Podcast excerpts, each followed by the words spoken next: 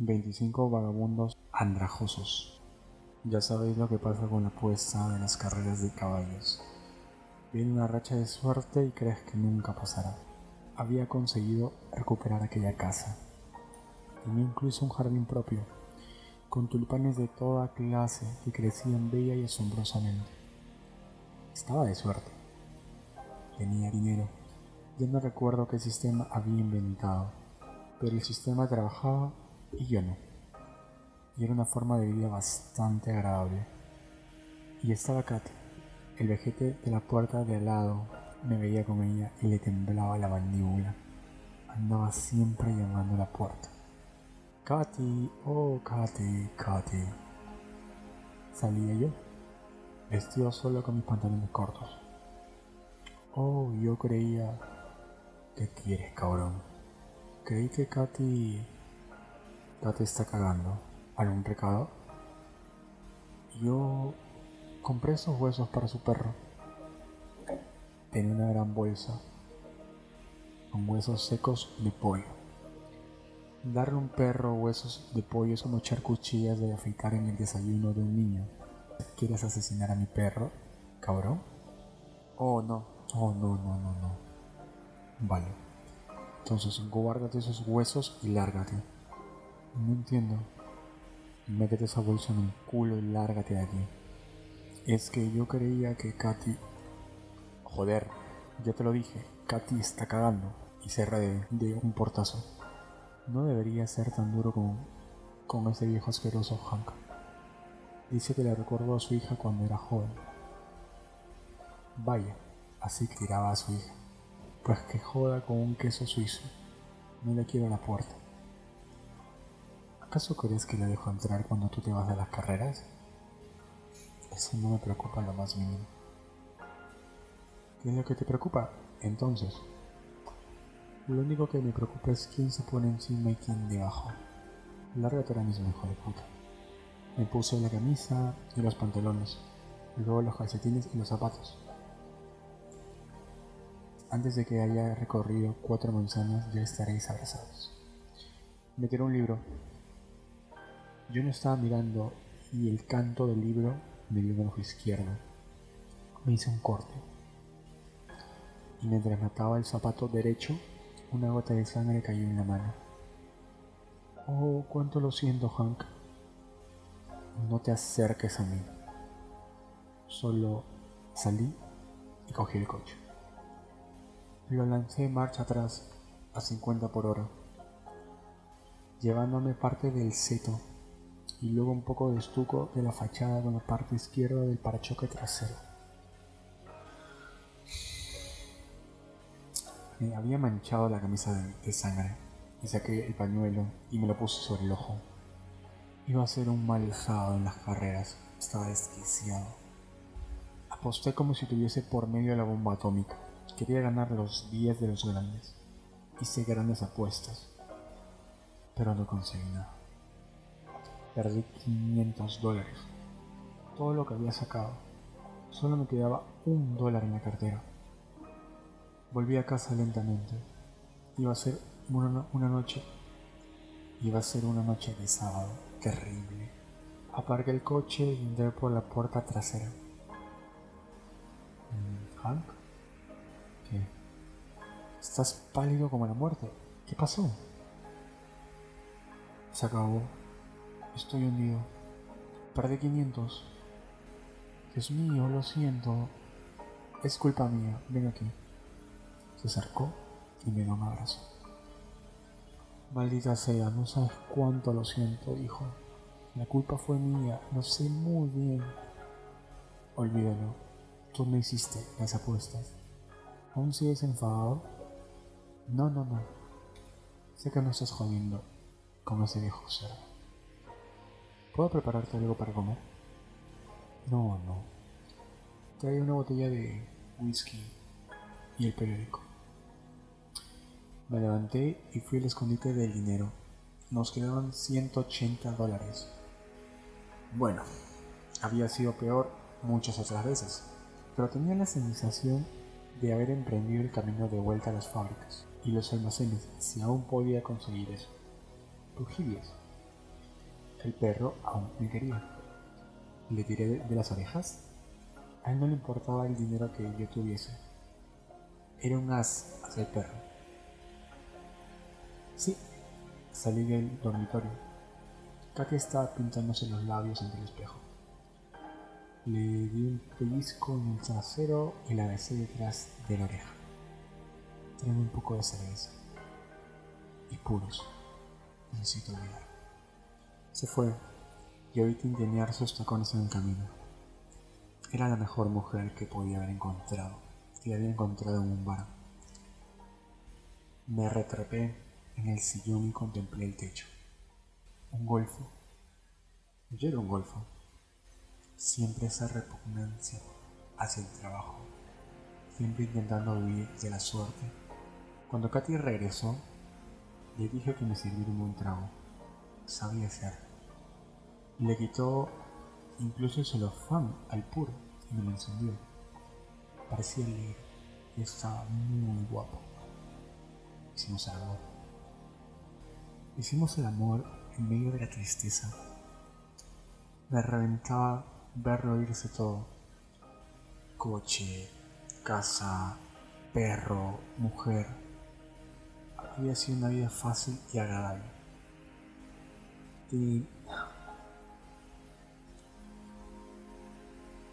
Tenía que estar afectado porque abrí el periódico y buscó la sección de ofertas de trabajo. Mira, Katy, aquí hay algo. Se necesitan hombres. Domingo. Paga el mismo día. Oh, Hank. Descansemos mañana. Ya conseguirás andar con los caballos en martes. Entonces todo mejorará. Pero mierda, niño. Cada día te cuento. Los domingos no hay carreras. Hay un caliente, sí. Pero piensa en ese 28% que cobra caliente y en la distancia. Puedo divertirme y beber esta noche y luego coger esa mierda mañana. Esos billetes extras pueden significar mucho. Katy me miró extrañada. Jamás me había oído hablar así. Yo siempre actuaba como si nunca fuese a faltar dinero. Aquella pérdida de 500 dólares me había alterado por completo. Me sirvió otro buen trago, lo bebí inmediatamente. Alterado, señor, señor, las fábricas, los días desperdiciados, los días sin sentido, los días sin jefes y memos y el reloj lento y brutal. Bebimos hasta las dos, lo mismo que en el bar, y luego nos fuimos a la cama. Hicimos el amor. Dormimos, puse el despertador para las cuatro. Me levanté, cogí el coche y estaba en el centro de la ciudad a las cuatro y media. Me planté en la esquina con unos 25 vagabundos naranjosos. Y allí, liando cigarro y bebiendo vino. Bueno, es dinero, pensé. Algún día iré de vacaciones a París o a Roma. Que se vayan a la mierda esos tipos. Yo me pertenezco a esto. Entonces, algo me dijo. Eso es lo que están pensando todos. Yo me pertenezco a esto. Todos ellos están pensando lo mismo. Y tienen razón. Sí. Hacia las 5 y 10 apareció el camión y subimos. Dios mío, ahora podría estar, estar durmiendo con el culo pegado al lindo culo de Katy. Algunos contaban que acababan de salir del furgón. Apestaban los pobres. Pero no parecían tristes. Yo era el único triste. Ahora estaría levantándome a echar una negada, tomando una cerveza en la cocina, esperando el sol, viendo cómo iba haciéndose de día y contemplando mis tulipanes, y luego volvería a la cama con Katy. El tipo que estaba a mi lado dijo, ¡Eh, compadre! Sí, dije. Soy francés, dijo. No contesté. ¡Ey! ¿Quieres que te la chupe? No, dije yo. Vi a un tipo chupándosela a otro en la calleja esta mañana. Tenía una polla blanca y larga y delgada. Y el otro tío aún seguía chupando mientras se le caía en la boca toda la leche. Estoy viéndolo todo, estoy bien caliente. Déjame chupártela, compadre. No, le dije. No me apetece en este momento. Bueno, si no quieres dejar hacer lo que quizás quieres chuparme tú. Joder, déjame en paz, le dije. El francés pasó más al fondo del camión. Kilómetro y medio después cabeceaba allí. Se lo estaba haciendo delante de todos a un tipo viejo que parecía indio. Vamos muchacho, sácaselo todo, gritó alguien. Algunos se reían, pero la mayoría se, se limitaba a guardar silencio, beber su vino y leer sus cigarros. El viejo indio actuaba como si no pasase nada. Cuando llegamos a Vermont, el francés ya había acabado y nos bajamos todos. El francés, el indio, yo y los demás vagabundos nos dieron a cada uno un trocito de papel y entramos en un café. El papel valía por un bollo y un café. La camarera estaba en la. Sucio chupapollas. Luego gritó alguien, todos afuera.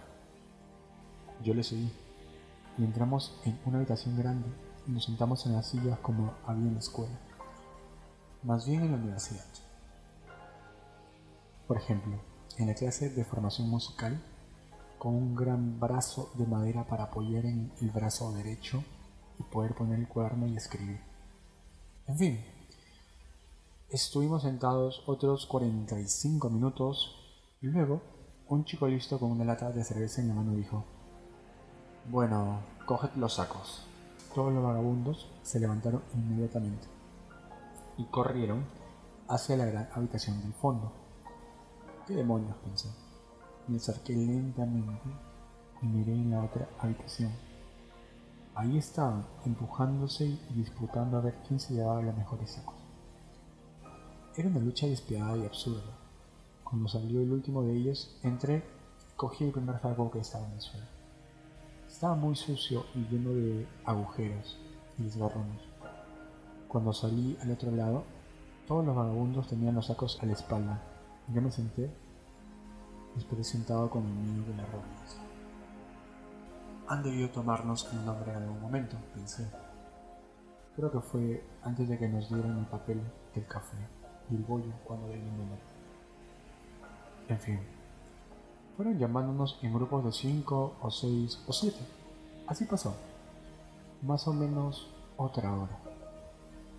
Cuando entré en la caja de aquel camión más pequeño, con unos cuantos más, el sol ya estaba bastante alto.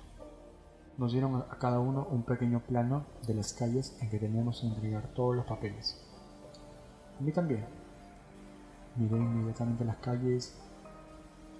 ¿Qué? Dios Todopoderoso de toda la ciudad de Los Ángeles tenía que darme precisamente en mi propio barrio.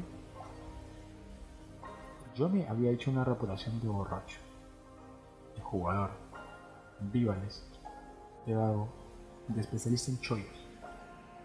¿Cómo podía aparecer allí con aquel saco cochambroso a la espalda a entregar folletos publicitarios?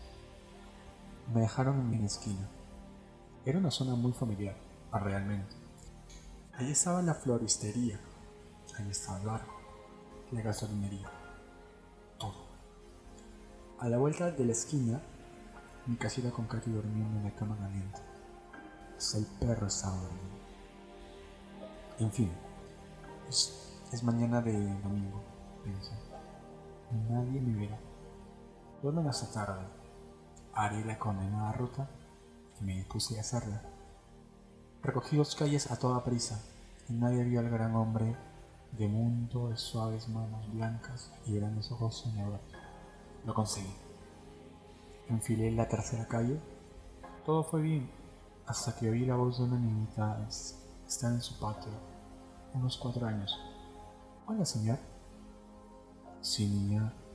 ¿Qué pasa? ¿Dónde está tu perro? Aún está dormido. Oh. Siempre pasaba el perro por aquella calle. Había ahí un solar vacío donde cagaba siempre el perro. Ese fue el final. Cogí los folletos que quedaban, los basculé en la parte trasera de un coche abandonado junto a la autopista. El coche llevaba ahí meses sin ruedas. No sabía las consecuencias que podía tener pero eché todos los papeles en la parte trasera. Luego doblé la esquina y entré a mi casa. Katy estaba dormida. La desperté. Y Katy, Katy. Oh, Hank. ¿Todo bien? Viene el perro y lo acarició. ¿Sabes lo que hicieron esos hijos de puta? ¿Qué? Me dieron mi propio barrio para repartir folletos. Oh, bueno, eso no es bueno. Pero no creo que a la gente le importe. Si no comprendes, con la reputación que me he creado, yo soy un vivo. No pueden verme como un saco de mierda a la espalda. Bueno, no creo que tengas esa reputación. Son cosas tuyas. Pero qué demonios dices, has estado con el culo caliente en esta cama mientras yo estaba ahí afuera por un montón de soplapollos. Y no te enfades, cariño. Espera un momento, voy a negar. Ahí mientras ella soltaba su sonoliento pis femenino. Dios mío, qué lentas son. El coño es una máquina de mear muy ineficaz. Es mucho mejor el pijo. Katy salió. Mira, Hank. No te preocupes. Me pondré un vestido viejo y le ayudaré a repartir los folletos. Enseguida terminamos. Los domingos la gente duerme hasta tarde. Pero si ya me han visto, ya te han visto quién. Esa chiquilla de la casa marrón de la calle Watts. ¿Te refieres a Mira? No sé cómo se llama. Si solo tiene cuatro años. No sé cuántos años tiene, pero me preguntó por el perro. ¿Qué te dijo del perro? Me preguntó dónde estaba. Vamos, yo te daré una mano y te libraré de esos fotos. Katy se estaba poniendo un vestido viejo, raído y gastado. Ya me había librado de ellos. Se acabó. Los eché en ese coche abandonado que hay en la autopista. ¿No lo descubrirán? Joder. ¿Quién más da? Entré en la cocina y cogí una cerveza. Cuando volví, Katy estaba otra vez en la cama. Me senté en un sillón. ¿Katy? ¿Sí? ¿Es que no comprendes con quién has estado viviendo? Yo tengo clase, auténtica clase. Con 34 años no he trabajado más de 6 o 7 meses desde los 18 y no tenía dinero. Mira estas manos, como las de un pianista. Clase. Deberías oírte con estás borracho. Eres horrible, horrible. Con paz abundante desde que te saqué de aquel andero de la calle Alvarado. Katy no contestó. En realidad, dije, soy un genio, pero solo lo soy yo. Aceptaré eso, dijo ella. Luego hundió la cabeza en la almohada y volvió a dormirse. Terminé la cerveza, tomé otra. Luego salí de allí. Anduve tres manzanas y me senté en las escaleras de una tienda de ultramarinos, cerradas según el plano sería el lugar de reunión, donde tenía que recogerme el encargado. Estuve allí sentado desde las 10 a las 2 y media. Fue aburrido y seco, y estúpido y tortuoso y absurdo. El maldito camión llegó a las 2 y media. Hola, mío. ¿Qué? ¿Ya terminó? Sí. ¿Es usted rápido? Sí. Quiero que ayude a ese tipo a terminar su ruta. Vaya Dios hombre. Entré en el camión y me llevó hasta allí. El tipo se arrastraba, depositaba cada folleto con gran cuidado en los Porsche. Cada Porsche recibió un tratamiento especial y además parecía que el trabajo le encantaba. Solo le quedaba una manzana. Liquidé la cuestión en cinco minutos. Luego nos sentamos y esperamos el camión durante una hora. Nos llevaron de nuevo a la oficina y nos sentamos otra vez en aquellas sillas. Luego aparecieron dos tipos insolentes con latas de cerveza en la mano. Uno decía los nombres y el otro daba a cada uno su dinero. En una pizarra detrás de las cabezas aquellos tipos, en una pizarra detrás de las cabezas de aquellos tipos estaba escrito con tiza el siguiente mensaje. Todo el que trabaje con nosotros 30 días seguidos sin perder un día recibirá gratis un traje usado. Estuve observando a mis compañeros mientras les entregaba el dinero. No podía ser cierto. Parecía que cada uno de ellos recibía tres billetes de dólar. Por entonces el salario base legal era un dólar por hora. Yo había estado en aquella esquina cuatro horas y media de la mañana. Y eran entonces las cuatro y media de la tarde. Para mí eran doce horas. Fui uno de los últimos que llamaron. Creo que el tercero empezando por la cola. Ni uno solo de aquellos vagabundos protestó. Cogieron sus tres dólares y se largaron. Bukowski, aulló el, muchachito impertinente con el lata de cerveza. Me acerqué. El otro contó tres billetes muy limpios y crujientes. Escuché, dije. ¿Es que no sabe que hay un salario mínimo legal? ¿Un dólar por hora? El tipo alzó su cerveza. Descontamos el transporte, el desayuno y demás. Solo pagamos por tiempo medio de trabajo y calculamos unas 3 horas. He perdido 12 horas de mi vida. Y ahora tendré que coger el autobús para llegar hasta donde está mi coche, poder volver a casa. Tienes suerte de tener coche. Y tú de que no te metes la lata de cerveza por el culo. Yo no soy quien decide las políticas en esta empresa, señor, no me eche la culpa a mí. Los denunciaré con las autoridades. Robinson, aulló el otro impertinente. El penúltimo vagabundo se levantó de, su asiento por los tres dólares mientras yo cruzaba la puerta camino al boulevard Beverly a esperar el autobús. Cuando llegué a casa y me vi con un trago en la mano, eran las seis o así. Cogí una borrachera respetable. Estaba tan furioso que le eché tres polvos a Katy. Rompí una ventana y me cortó el pie con los cristales. Canté canciones de Gilbert Sullivan que me habían enseñado en otros tiempos un profesor de inglés chiflado que daba una clase de inglés que empezaba a las 7 de la mañana en el City College de Los Ángeles. Richardson se llamaba y quizás no estuviese loco, pero me enseñó lo de Gilbert Sullivan y me dio una B en inglés para aparecer no antes de las siete y media, con resaca. Y cuando aparecía. Pero ese es otro asunto. Katy y yo nos reímos bastante aquella noche. Y aunque rompí unas cuantas cosas, no soy tan desagradable e idiota como siempre. Y ese martes, en Hollywood Park, gané 140 dólares a las carreras e inmediatamente volví a ser amante despreocupado. Vividor, jugador, chulo reformado y cultivador de tulipanes. Llegué y enfilé lentamente la entrada de casa en el coche, saboreando los últimos rayos del sol crepuscular, y luego entré por la puerta trasera, ya que había preparado carne con muchas cebollas y chorraditas y especies, tal como me gustaba a mí. Estaba inclinada sobre la cocina y la agarré por detrás. Escucha, querido. ¿Sí? Estaba allí de pie con el cucharón goteando en la mano y metí en el cuello del vestido un billete de 10 dólares. Quiero que me traigas una botella de, whisky. ¿De acuerdo? Ahora mismo. Y un poco de cerveza y puros. Yo me ocuparé de la comida. Se quitó la bata y entró un momento al baño. La oí canturrear un momento después me senté en mi sillón y oí repequetear sus tacones en el camino. Había una pelota de tenis. Cogí la pelota y la tiré en el suelo de, forma que rebotase hacia la pared y de al aire. El perro, que medía unos 50 de largo por uno de alto y era medio lobo, saltó al aire. Se oyó el chasquido de los dientes.